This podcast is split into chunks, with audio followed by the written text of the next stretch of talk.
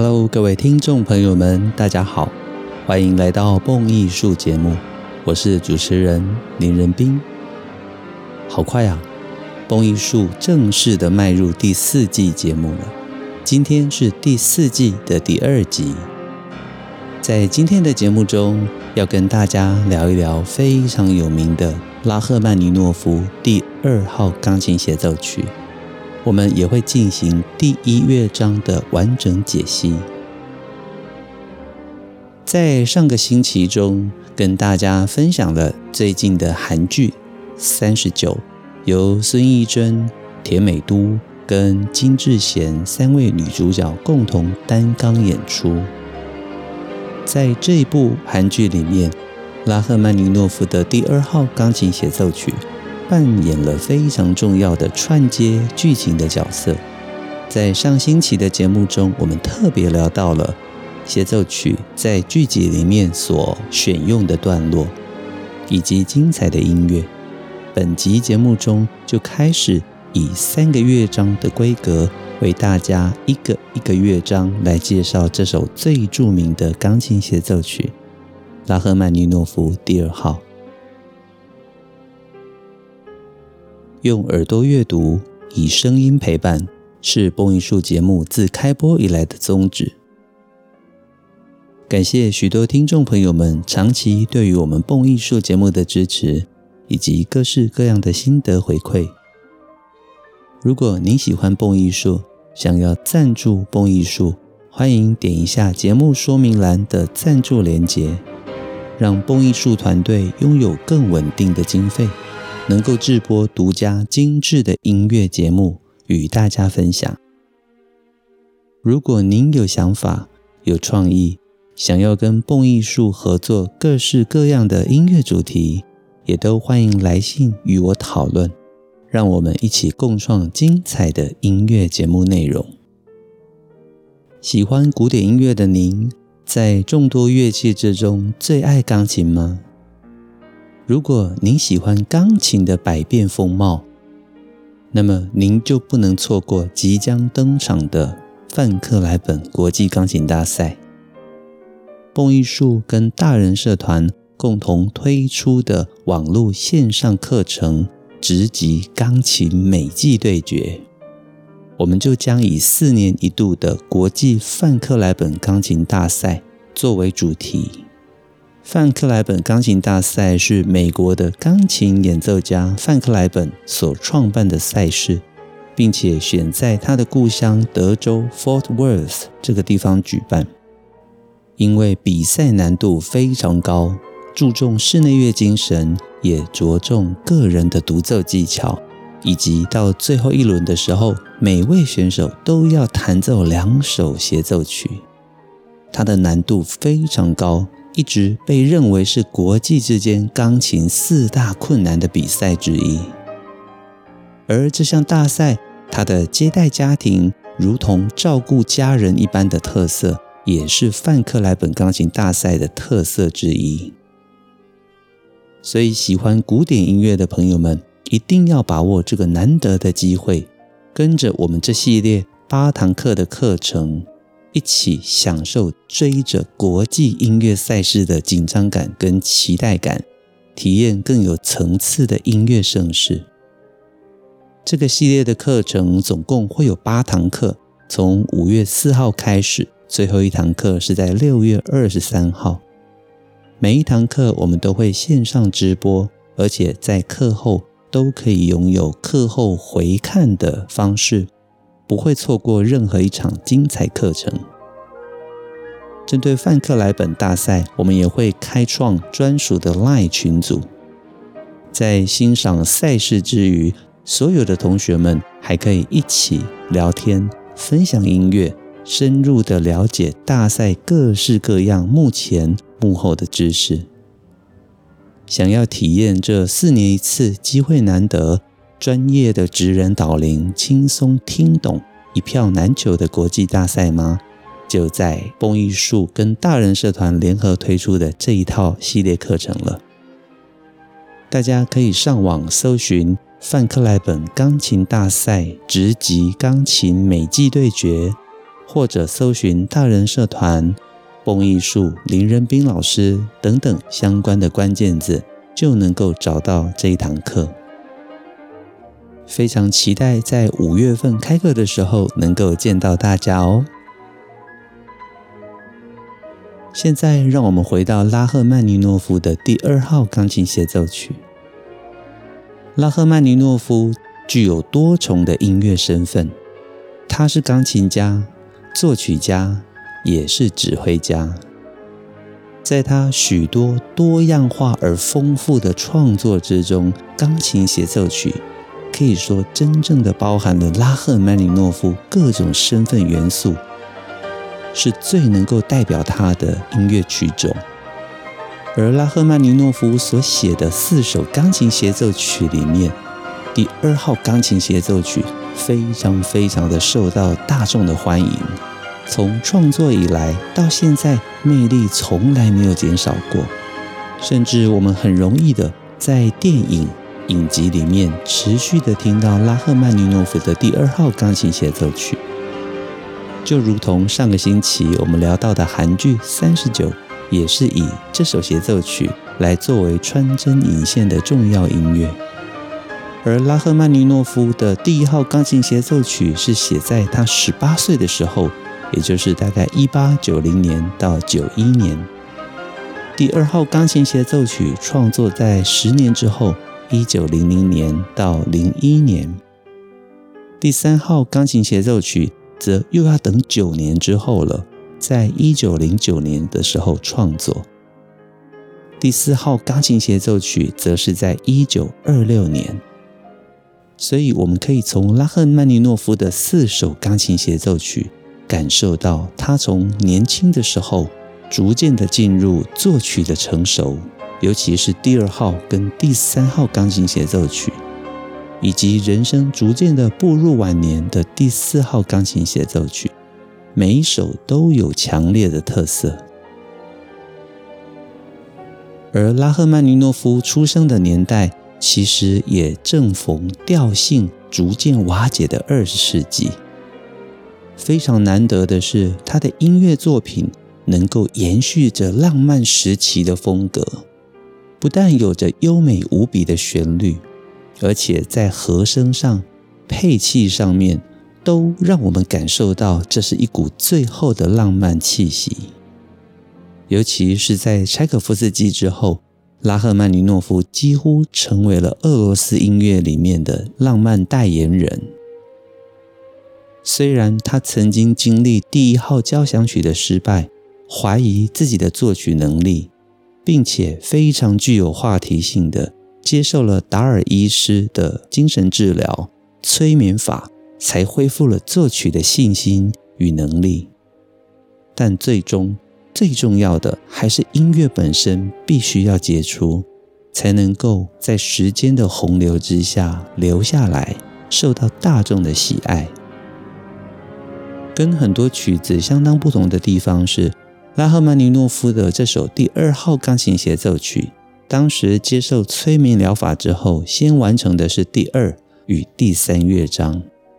演出过后获得了信心，拉赫曼尼诺夫才完成第一乐章。所以，虽然我们今天是从第一乐章开始介绍，但是各位要知道的就是，他真正的创作顺序是二。三一乐章，但为了顾及整个曲子的音乐顺序呢，我们节目会从一、二、三分成三集来为大家详细的导聆拉赫曼尼诺夫的第二号钢琴协奏曲完整三乐章。在我们进入整个第一乐章的音乐欣赏之前呢，我想先让大家逐一的听过每一个段落的重要旋律。我们先认识在曲式架构之内的这些精彩旋律，听过了之后，待会我会播放整个的第一乐章，顺着音乐，我们以耳朵来认识这首精彩无比的第二号钢琴协奏曲第一乐章。首先，大家一定要认识的就是这个曲子最有特色的前八个小节，犹如钟声一般的阴暗。阴沉的和弦，逐渐的加入不和谐音，小二度、大二度到三度音，持续的扩张，最后面带出了非常深沉而忧郁的第一主题。我们来听这八个小节。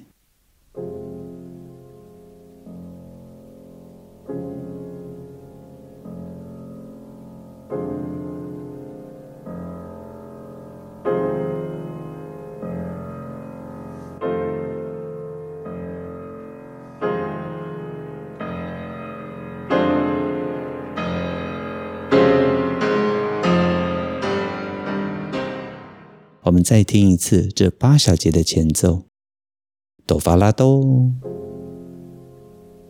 哆瑞发拉哆，这里是降瑞，哆瑞发拉哆，还原瑞，哆咪发拉哆，哆咪发拉哆，还原拉，回到哆咪发拉哆，哆瑞发拉哆，哆降瑞发拉哆。虽然我只是大约的念过，但是各位要知道，在这里面我们就会听到钟声的感觉，而且加入了不和谐音。这些不和谐音又以半音半音的方式急进。同时，各位注意到了吗？左手非常沉重的低音 F，也就是发的这一个音，持续的作为呼应。这前面的八小节前奏。可以说百听不厌，而且最有特色的就是这首钢琴协奏曲，并不是由管弦乐团来开场，直接就由钢琴这八小节的前奏带领大家进入第一主题。接下来，让我们欣赏深沉而忧郁的第一主题。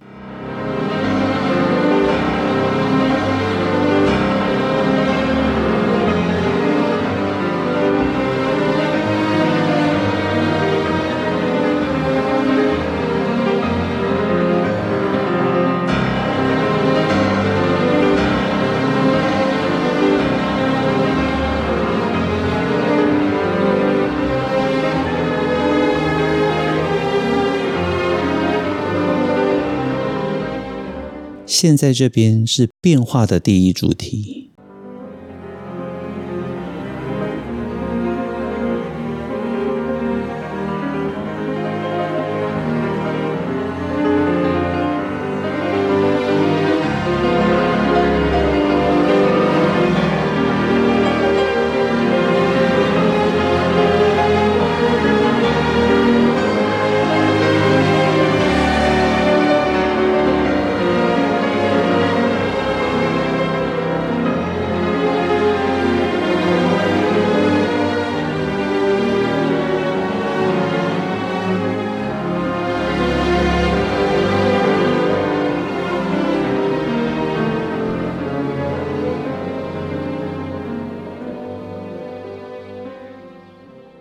接下来，我们来欣赏城市部里面的第二主题。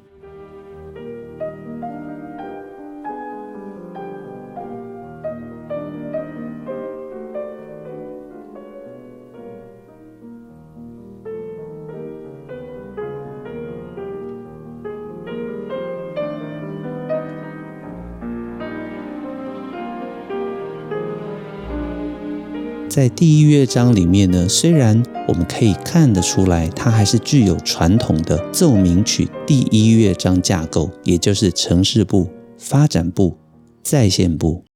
但实际我们在阅读乐谱的时候，需要知道的是，其实拉赫曼尼诺夫在音乐里面做了许多的段落安排。各位如果打开总谱，会发现它有导奏，接下来是一号段落。二号段落、三号段落等等，以此类推。这些段落我们把它叫做 rehearsal number，也就是当乐团集体在练习、在演奏的时候，我们会借由这一个一个的号码来知道音乐目前进行到什么段落。rehearsal number 在我们练管弦乐团的时候呢，对指挥跟对团员来讲，其实是非常重要的指示。而对我们欣赏者来说，也是一个重要的概念，因为这些数字代表的就是作曲家对于音乐的段落想法。所以，想要认识拉赫曼尼诺夫的钢琴协奏曲，我认为随着段落一段一段来欣赏是非常重要的。进入发展部之后，其实是一个非常工整的架构。发展部我们把它分成五个段落，接下来是一个推移的段落，进入过门，然后才会进入再现。而进入再现部之后，是大家最熟悉的弦乐演奏出第一主题，钢琴则华丽的在上面奔驰着。我们现在来听发展部的第一段。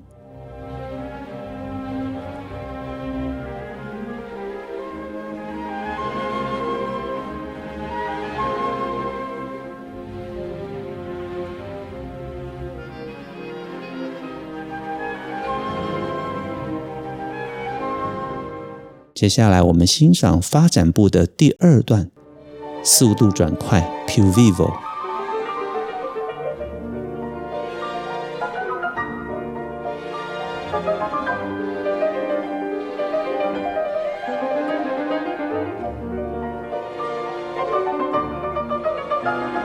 现在是发展部的第三段，同样是 più vivo，但是速度又快了一些些。而且这里面呢、因为是发展部的关系，同时也有着非常精彩的转调。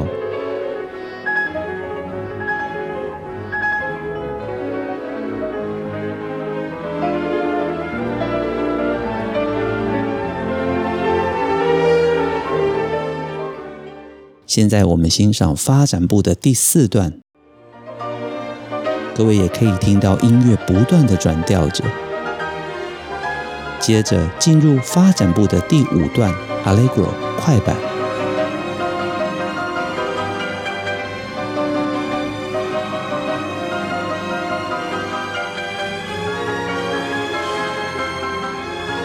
现在发展部进入尾声，推移，音乐持续发展着，很快的就要进入再现部了。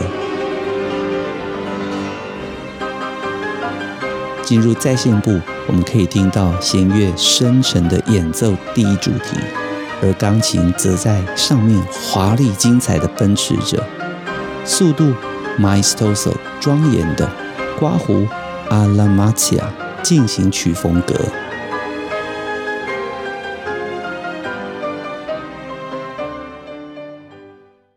很快的在第一主题段落过后，又进入过门。这里是再现部的第二主题。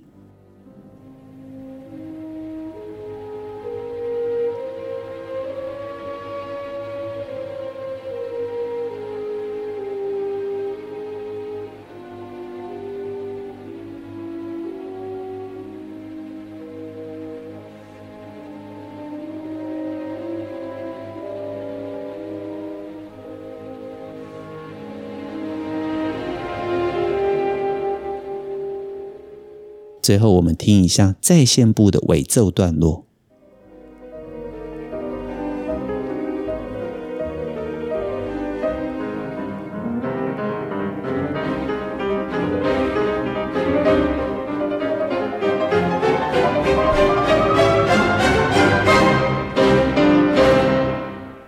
所以，尾奏顾名思义，就是为了音乐结束而存在的段落。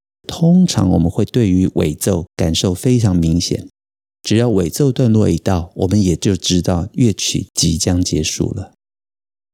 在听的过程中，我每次总会想到说，这是一首嗦拉发嗦哆协奏曲，因为各位在听的过程中，除了对于拉赫曼尼诺夫非常浪漫的旋律，很多的半音变化，各位会发现总有一个嗦拉发嗦哆。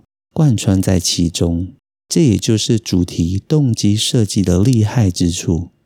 虽然只是简单的旋律，但是包含了半音，包含了色彩的转换，都让我们对于拉赫曼尼诺夫的浪漫感到佩服不已。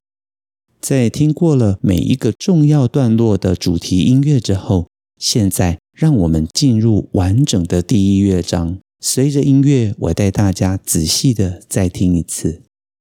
因为公播的关系，我们蹦艺术一向选用的音乐都是六十年前的音乐，因此为大家选了俄罗斯著名的钢琴演奏家 Sviatoslav Richter，就是我们常说的李希特。他在一九五九年的录音，虽然超过现在已经六十年了，可是各位会发现他的诠释、他的触键，真的是这个乐曲的代表演奏家之一。好的。接下来，让我们从开头再次欣赏。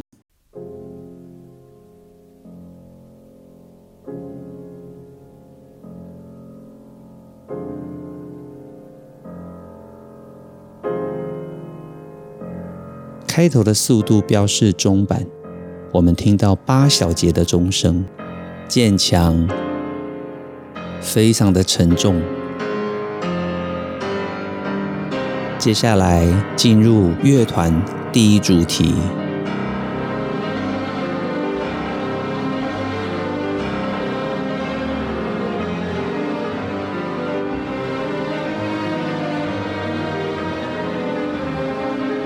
钢琴以快速的九连音奔驰着，在钢琴的九连音之上，我们听到非常深沉、忧郁的第一主题。而这旋律非常的浪漫，有着许多美丽的半音转折。现在进入 Rehearsal Number 第二段，接下来我都只会说第几段，方便大家在阅读总谱的时候能够比对欣赏。钢琴的音型越来越复杂，跟管弦乐有密不可分的交织。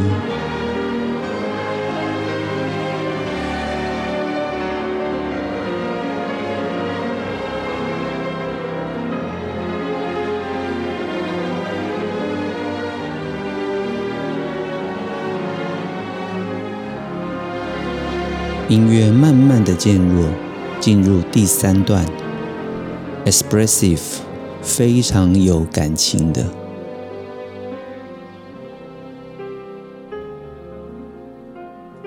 主旋律在钢琴，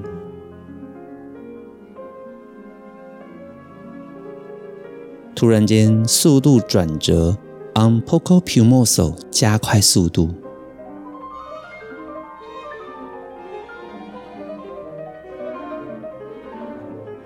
乐团跟钢琴齐奏，同时速度加快，进入第四段，以一个切分的节奏，我们要换段落，进入第二主题了。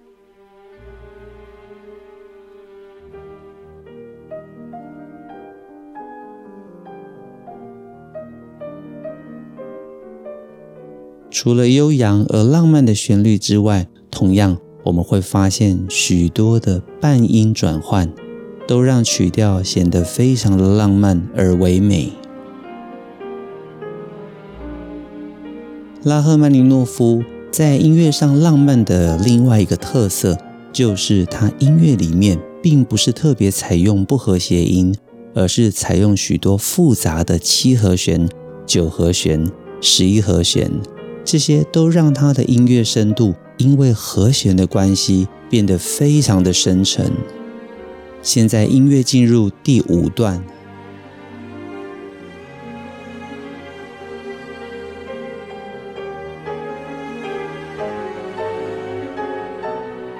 乐团跟钢琴有了更多的对话，而钢琴在独奏的时候也有着许多的表现。右手的旋律。跟左手的分解和弦，快速的流动着，揪着我们每一个听众的心。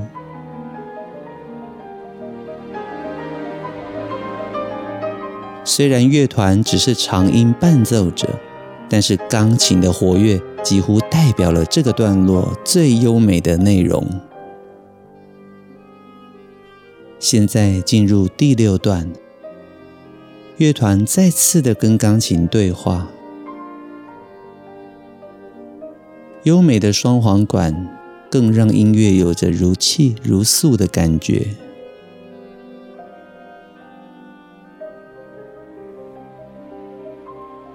随着钢琴优美的上行，我们的心也跟着飘荡在空中，非常非常的轻盈而优美。这边钢琴家需要弹奏出内外声部交织、丰富的层次。现在速度再次转快，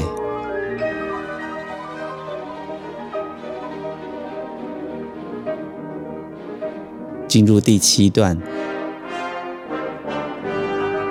这里我们听到有没有？Re mi do re so。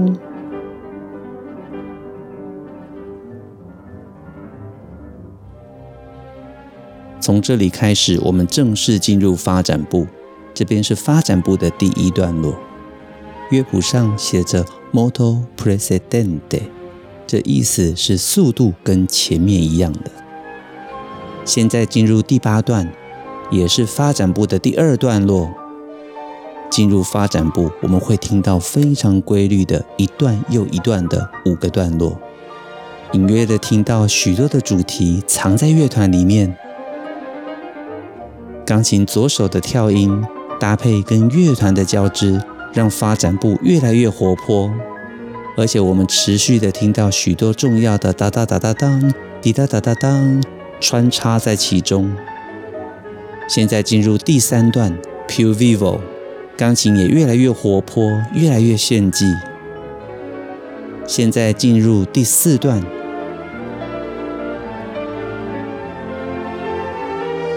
我们可以仔细的去听钢琴是如何跟乐团对话的。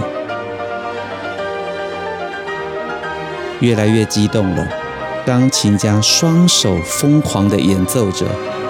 现在是在发展部的第五个段落了，速度加快，拉扯，速度加快，拉扯，再进入下一个段落，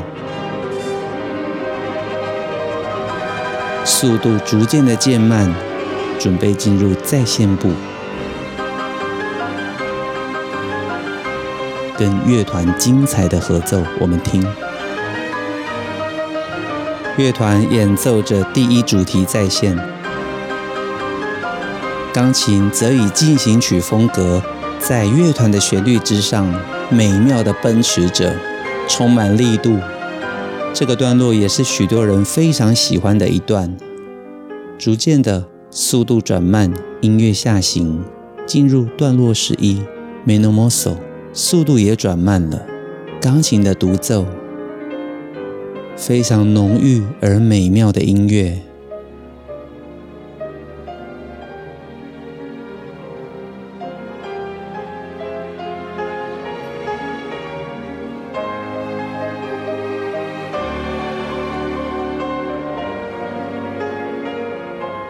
我们再次听到许多精彩的和声。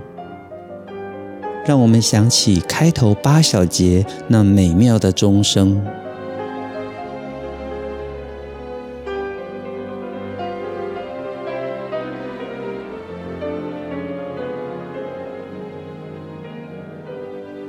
随着半音的推移，逐渐的下行，进入柔美的段落。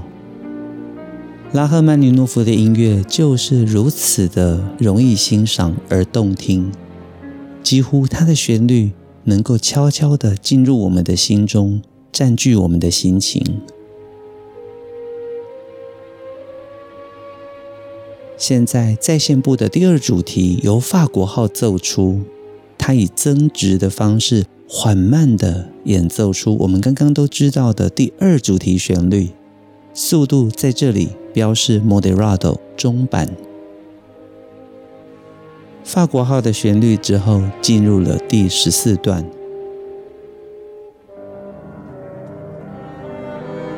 我们再次听到嗦拉发嗦哆瑞西哆，我在笑的嗦拉发嗦哆，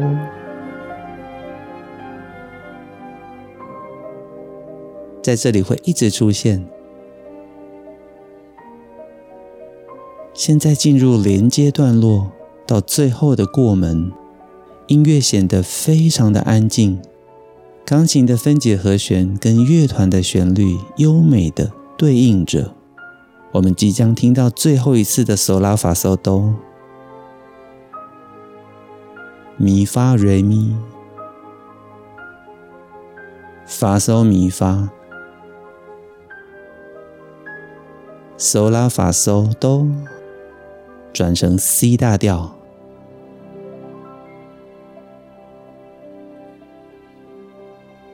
非常非常的美。简直就像天堂一样，而钢琴的右手开离的和弦，加上左手分解和弦，更是将这一段的气氛带到了美不可言、妙不可言的境界。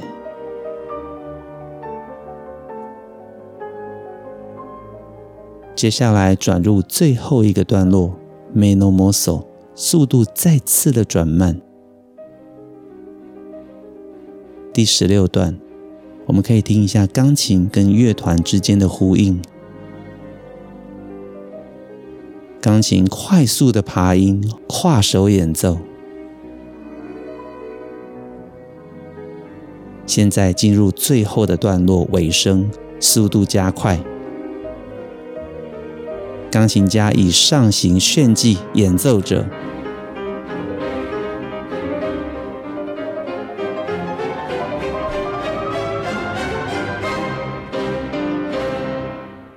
结束在最强以及典型的拉赫曼尼诺夫结尾，就是嘣嘣嘣。这个因为太有名了，所以只要是蹦蹦蹦，我们会情不自禁的想到拉赫曼尼诺夫式的结尾，非常的具有特色。而关于拉二的版本，各位在网络上，不管你是 YouTube 或者是各大音乐平台。你都能够搜寻到非常多的版本，这也就代表了拉二在古典乐界里面的受欢迎程度是非常非常高的。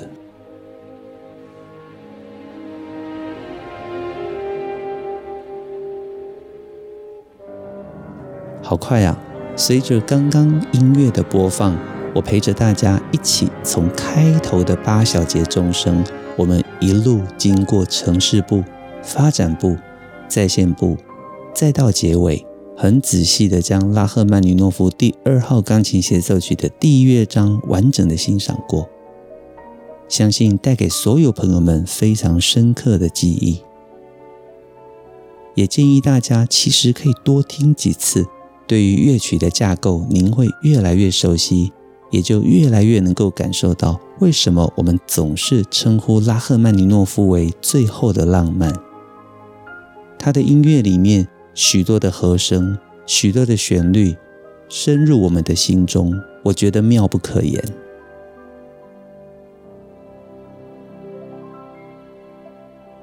不晓得大家喜欢今天的内容吗？下个星期我们将继续的为大家来导聆介绍拉赫曼尼诺夫第二号钢琴协奏曲的第二乐章。这第二乐章也经常的出现在许多电影配乐、影视作品里面，相信您一定更加的期待。蹦艺术精彩的节目内容经得起时间的考验，更值得您一听再听，反复回味。也期待更多的爱乐朋友们随时加入我们蹦艺术 Podcast。如果有您的支持，您的赞助更是我们最大的动力。开卷古典音乐，让您的世界充满乐趣与音乐的芬芳。我是主持人林仁斌，这里是蹦艺术，我们下周见，拜拜。